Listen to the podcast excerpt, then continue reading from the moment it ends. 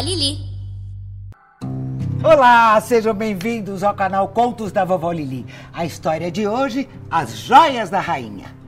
Há muito tempo atrás, havia uma rainha que morava em Roma. Ela possuía um luxuoso palácio e um belo tesouro. Certa vez, quando ela admirava suas joias, sentiu falta de um anel cravejado de brilhantes, um colar de pérolas e um rico bracelete de ouro. A rainha ficou brava e muito triste também, porque essas joias tinham um grande valor sentimental para ela e acabou deduzindo que havia sido roubada. Disse a rainha para todos os seus súditos: Ordenarei que se proclame aos quatro ventos que minhas joias foram roubadas, e aquele que as encontrar e as devolver em 30 dias será recompensado generosamente. Porém, se alguém as mantiver em seu poder, depois desse prazo e for descoberto, será condenado à morte. Assim, um arauto do reino fez essa proclamação por toda a cidade.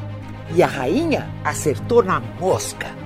O ladrão das joias que trabalhava no palácio escutou a proclamação e, com medo, jogou as joias em uma rua qualquer para não ser pego em flagrante. Melhor ficar sem essas joias do que morrer, disse o homem assustado. Minutos depois, o sábio Rabi Samuel estava a caminho da sinagoga quando de repente avistou as joias da rainha que estavam jogadas no chão. Apesar de ter ouvido o que fora dito pelo arauto, o Rabi resolveu manter as joias com ele por mais 30 dias.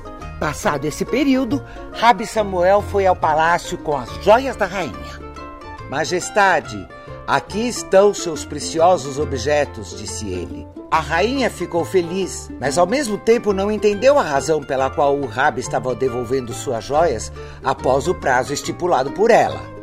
Por acaso o senhor não ouviu o que foi proclamado por mim? Sim, Majestade. Ouvi e entendi o que foi ordenado.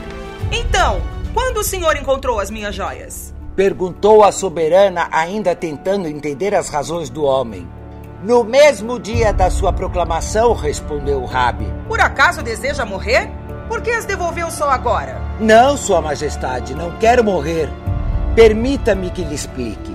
Se eu devolvesse suas joias antes do prazo estipulado, a senhora poderia pensar que eu estaria interessado na recompensa e também não queria que pensasse que as estou devolvendo por temê-la. Deus nos ordenou na Torá devolver todo objeto perdido ao dono e não nos apropriarmos do que não é nosso, seja o que for. Percebendo a índole do Rabi Shmuel, a rainha falou para ele: Abençoado seja Deus de Israel. Agradeço por sua honestidade.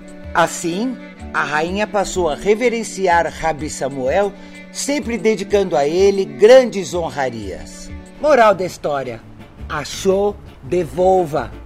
Não é seu, procure o dono.